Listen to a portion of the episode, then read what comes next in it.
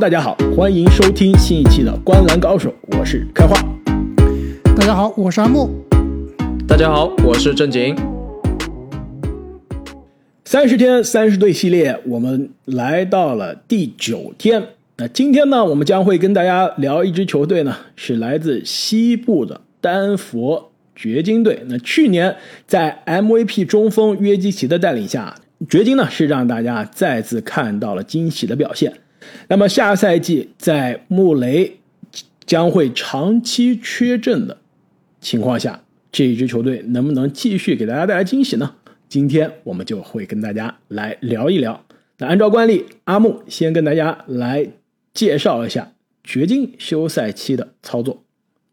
那掘金队在选秀大会以二十六号签选到了海兰德，在自由市场上呢签下了篮网的旧将杰夫格林和球队的。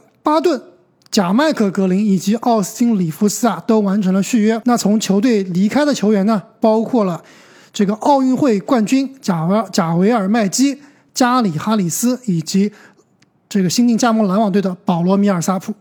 所以下赛季啊，我们看一下这个掘金队的首发阵容。如果穆雷回归的话，他肯定还是铁打的组织后卫，首发组织后卫。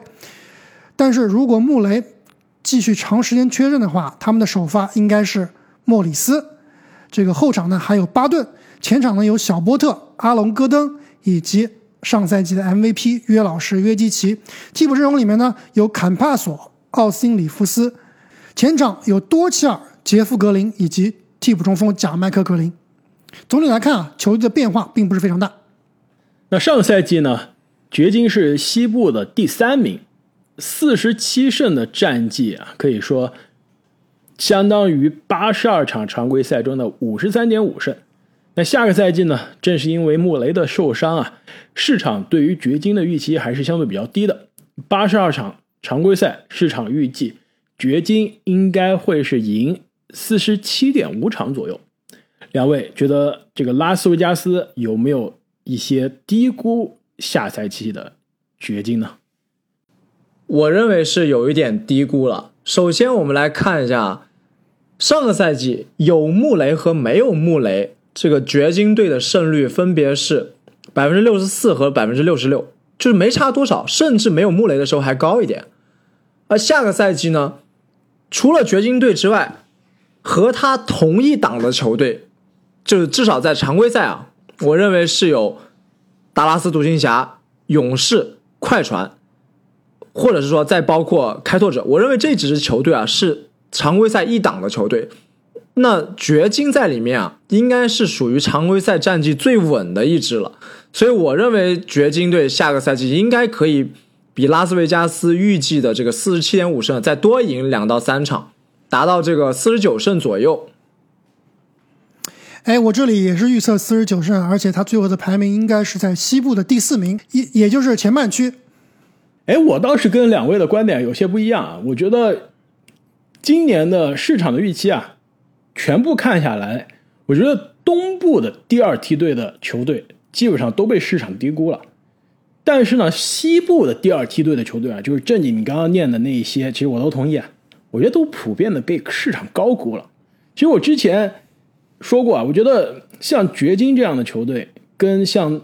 比如说，在篮网的时候聊到篮网，对吧？我觉得像篮网这样球队，现在三巨头再加另外再加三个全明星，这么深的阵容，它的容错率是非常非常高的，因为它相当于是这个火力啊，它这个筹码都分布的比较均匀。但是像掘金现在两个全明星级别的球员现在倒下了一个，它的容错率是非常低的，他有这所谓的关键人风险，对吧？那你等一下，等一下，什么叫全明星级别球员？约基奇都是 MVP 了，对，但是穆雷还没到全明星嘛？你两个人均匀一下就是两个全明星级别了，还能这么加总的？对，这他这关键人风险是非常高的，对吧？你约基奇，我们在聊他十大中锋把他排到第一的时候，我当时也说了，他在场上和不在场上，球队的上赛季的进攻效率，一个是创造历史的联盟第一的水平，一个是联盟倒数第三的水平。球队的真实命中率，他在场上，他在场下。也是天壤之别，这支球队就是约基奇一个人的球队，特别是现在穆雷不在的情况下，没有约基奇，我不相信波特是可以自己给自己创造稳定的进攻的。阿隆戈登职业生涯打到现在也发现了他不是一个好的进攻发起者。那这支球队基本上一旦约基奇缺阵，那基本上就是朝乐透去了。所以好是好在约老师职业生涯基本上是铁人的存在，是魔人波的存在，对吧？肚子可以大，对吧？体质可以高，但基本上从来不受伤，这一点是让我有信心的。但是呢，如果一个球队要需要约老师一个人肩扛扛整个赛季啊，我觉得有点太累了，而且我有点心疼约老师。更关键是去年。不要忘了，丹佛掘金整个赛季为什么战绩这么好啊？约老师到训练营报道的时候就已经瘦的跟吴彦祖似的了，那么好的身材，一打就进状态了。哎，你别忘了，我们在说完这个十大中锋的时候，有球迷就给我们留言了，还发了照片啊。约老师现在真的是不胖啊，很瘦的。但是刚刚开花，你说到这个约老师的铁人属性啊，这正是我信心的来源。你们想想看，另外。之前有一支球队也非常像，就是这个关键人就一个，但是战绩常规赛战绩依然非常好，那就是之前詹姆斯哈登所在的休斯顿火箭，这一样的情况。如果只要是约老师保持健康，掘金队的战绩应该是挺稳的。这个常规赛持球大核心加上三 D 配置，就是最好使的套路之一。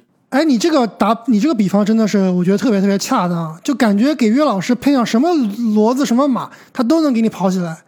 哎，但你别忘了，哈登身边配的那不是骡子是马，他是哈登身边配的是正儿八经全明星级别的球员啊，配的是准 MVP 和 MVP 级别球员，韦少也好，克里斯保罗也好，这哪是什么？这两年的这个火箭啊，肯定是聊之前的火箭，之前还有霍华德呢，对不对？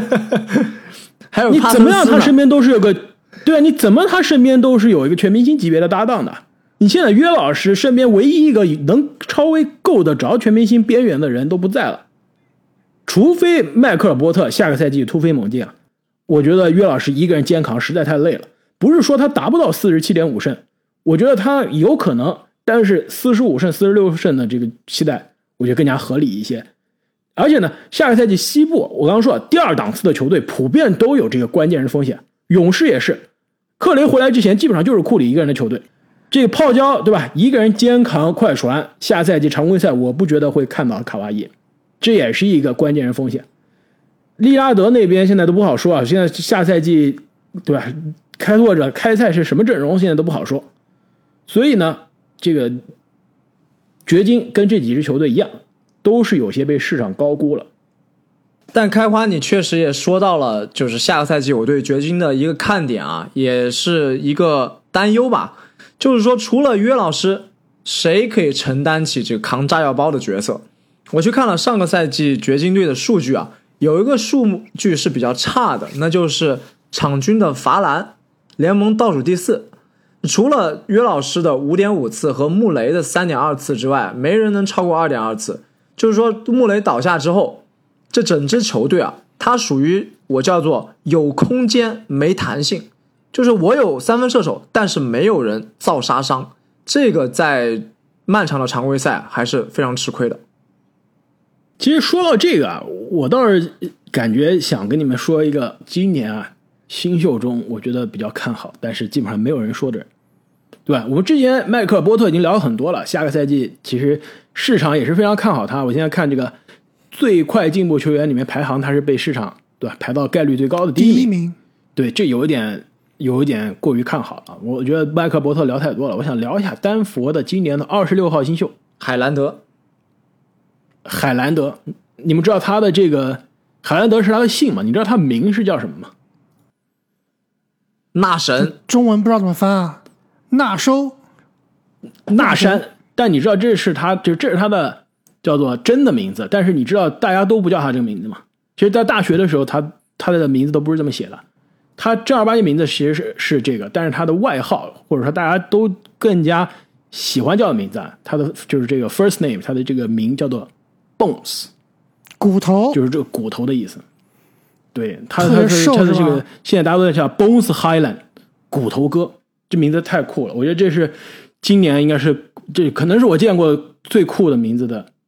球员之一，那他下赛季啊，我觉得是有机会给掘金带来非常重要的火力的，因为他这个类型啊，其实是一个二一二号位的这个身材有投射有组织，但是他的打法呢，其实更适合约基奇的，因为约基奇身边他不需要那种像坎帕佐这样，像莫里斯也是这样，就是传球非常好，得分不爆炸的这种后卫，他需要的像穆雷这样的，就是攻击第一，我球给你，你就要能投得进那样类型的。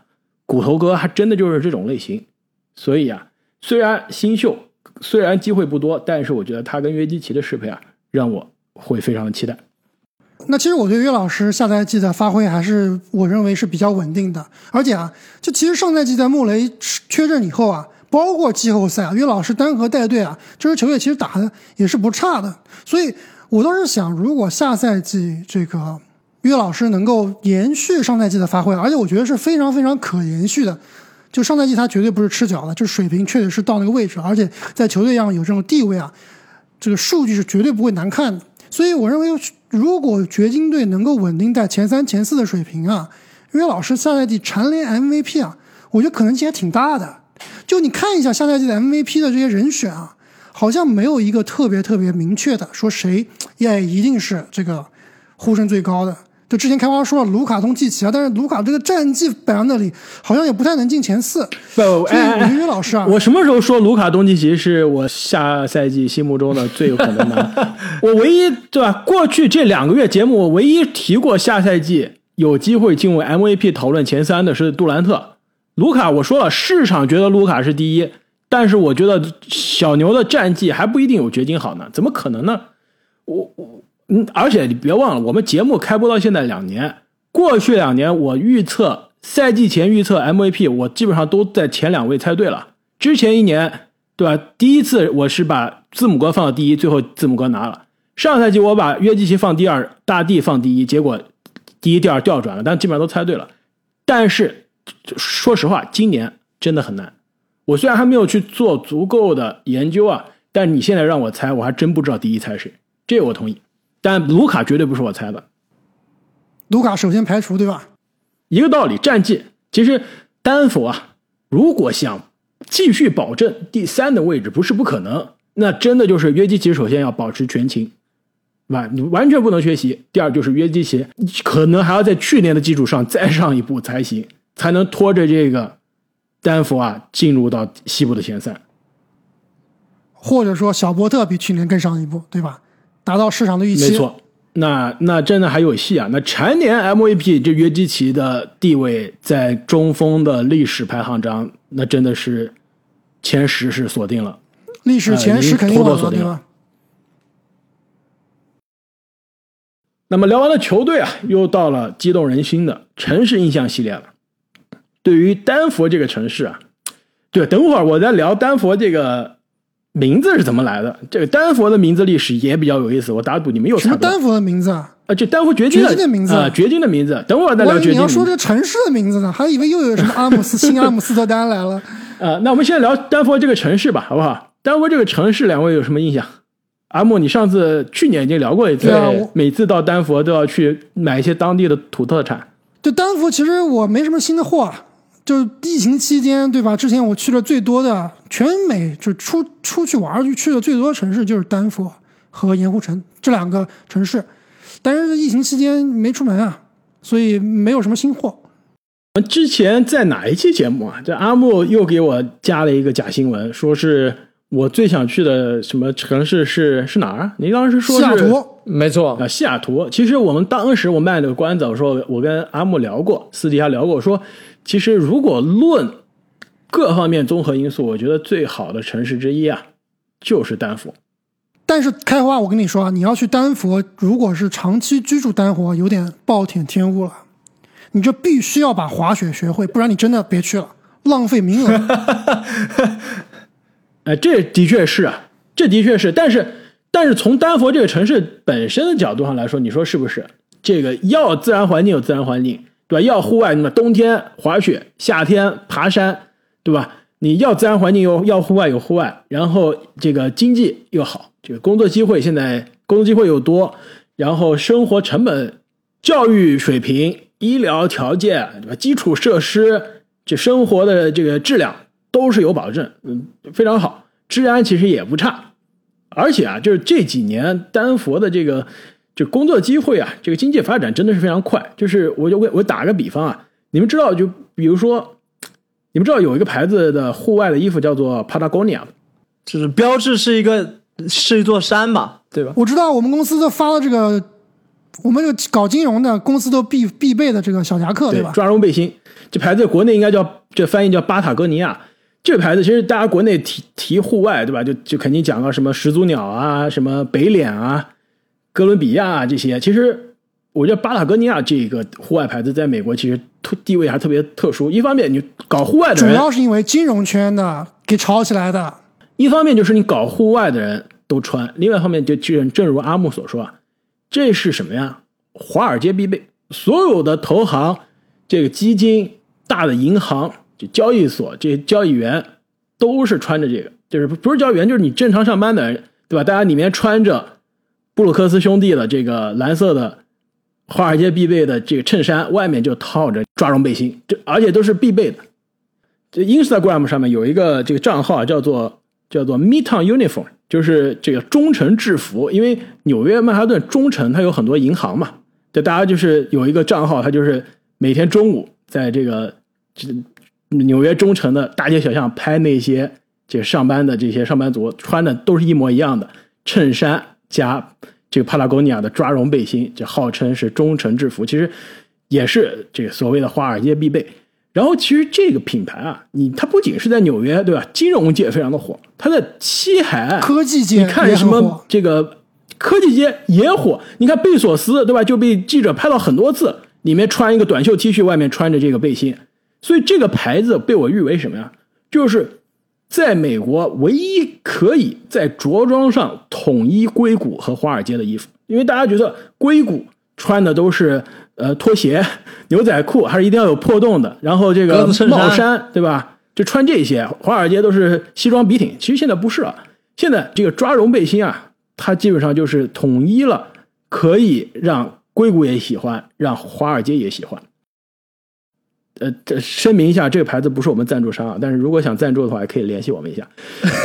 然后，我觉得这是在服装上唯一可以统一西海岸和东海岸，统一硅谷和华尔街，统一这个金融圈和科技圈的。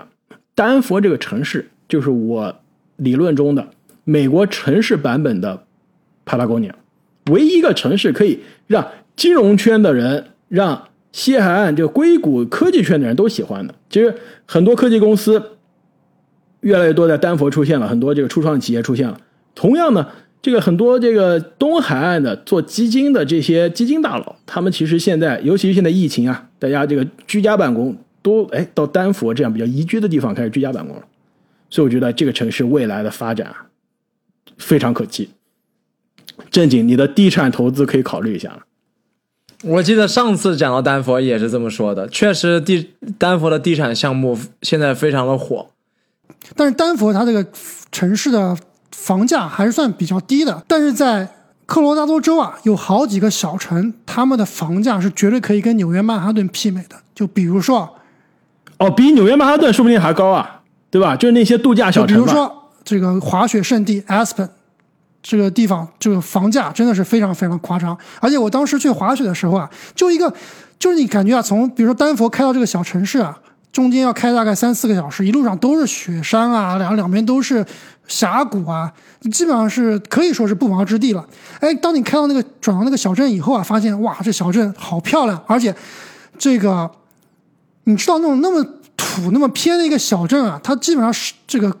街边，我们去很多美国小镇街边都会一些土土的纪念品商店，但是这个小镇 Aspen 它的这个街边的商店啊，都是什么爱马仕、LV 这样的这个奢侈品，非常非常的夸张。而且你打开那个当地房产这个 APP 啊，你会发现就没有低于一百万的房子。而且街上的人都穿着帕拉贡尼亚。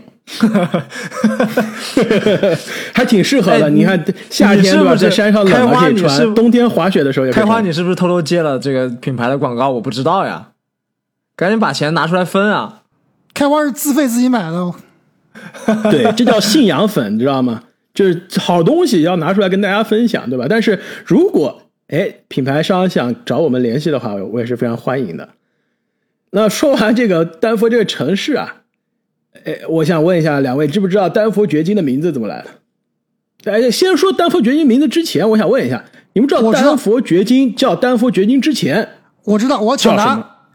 啊，抢答我我抢答，我盲猜，丹佛掘金，他这个球队啊，之前不来自丹佛，而是来自旧金山，因为当时在旧金山淘金，对吧？当时就建立了这个丹佛掘金的名字。后来呢，由于各种各样的原因啊，这个旧金山这个丹佛对旧金山掘金队迁到了丹佛，那就沿用了这个掘金的名字。要么就是丹佛掘金的前老板名字里面有个什么金块之类的名字，对吧？我觉得我们我和阿木已经掌握了这个 NBA 取名的财富密码了。开花，你已经骗不到我们了。已经没有别的套路了。如果啊，这没有听前面几期的朋友还不知道这梗是哪里来的啊，就之前我问过休斯顿火箭的这个名字从哪来的，对吧？大家觉得是休斯顿航天城啊，但事实上发现它名字都不是来自休斯顿，这球队都是从圣地亚哥火箭搬到休斯顿的，成为休斯顿火箭的。所以两位才觉得啊，这所有的套路都这样，但你们猜错了，猜或者说你们猜对了一半，好吧？给你们五十分，另外五十分错了。首先呢，丹佛掘金这支球队就是土生土长的丹佛球队，但是他的确以前不叫丹佛掘金，他以前是 ABA 的一支球队。你们知道他在 ABA 叫什么吗？大山队，你们大胆的猜，我跟你说啊，他改名改成丹佛掘金，就是因为加入了 NBA。为什么要改名呢？就是因为他们的球队的名字不改，就跟联盟的另外一支 NBA 球队重名了。所以你们现在猜，他跟哪支球队重名了？他以前叫丹佛什么队？就假设比如说丹佛尼克斯，还是丹佛篮网？我现在给你排除两个了，你猜吧。剩下来二十八支，再减去掘金，是吧？二十七支球队，你们猜，一个人可以猜两个，看你能不能猜对。丹佛什么队？小熊哪有小熊呀？现在 NBA 有小熊队吗？太 搞笑了。正正经你在卖萌吗？想一下啊，丹佛这个地方它是山比较多，我知道了，叫丹佛雄鹿队、猜的有鼻子有眼，但是不对。丹佛开拓者队、丹佛灰熊队。哎，这其实两个听上去啊，还都有点意思，但都错了。丹佛老鹰队，哎，郑琴，你这个还挺厉害的、啊。作弊了，刚刚半天不吱声去还查是错了，还是还是错了，还是错了，还是错了，他查错了。最后一次机会，叫丹佛湖人队。其实你这么说啊，还真有点意思。你因为你丹佛附近，你比如说你说的阿斯本那些小城附近高山湖泊很多啊，对吧？你你洛杉矶周边都没有什么湖泊了，都缺水，都干旱，哪有湖啊？所以丹佛湖人都比洛杉矶湖人听上去靠谱，但的确还是错了。我揭晓答案了，我我跟你说，说出来你们都觉得是我是瞎编的。我刚刚已经都提示你们了。我说你们猜对了一半，对吧？从圣地亚哥火箭队这个历史典故上猜对了一半。难道他叫丹佛火箭队吗？这支 ABA 球队真的叫做丹佛火箭队，就是因为丹佛火箭当时从 ABA 加盟到了 NBA 联盟，说不行，你不能有两个火箭队吧？你必须改名字，才改成了丹佛掘金队。那掘金的这个历史啊，阿姆你之前猜对了，就是来自于掘金热，但是淘金热，对吧？当时其实美国西部不仅是加州淘金热，其实在落基山脉，因为丹佛、科罗拉多，它是在落基山脉嘛，落基山脉其实也是当时这个十九世纪的二十年代也是有淘金热的，所以说是把这个淘金的历史搬了出来，叫做丹佛掘金队或者是丹佛金块队。我感觉被开花套路了。但是我说实话，我不知道为什么丹佛叫火箭啊，这名字首先就没有任何的理由，对不对？唯一的理由你知道是什么吗？其实正经啊，在休斯顿火箭那期就讲了，因为有可能啊，丹佛它是网红城市啊，大家刷火箭，又没有又没有海可以刷游艇是吧？对，只能刷火箭了。那么聊完了丹佛掘金这支球队，以及非常有趣的丹佛这个城市，本期的三十天三十队我们就聊到这里。我们接下来依然会给大家带来 NBA 其他每支球队的赛季前瞻，以及城市印象，以及啊这个 NBA 球队的历史典故，大家千万不要错过。我们下期再见。再见。再见。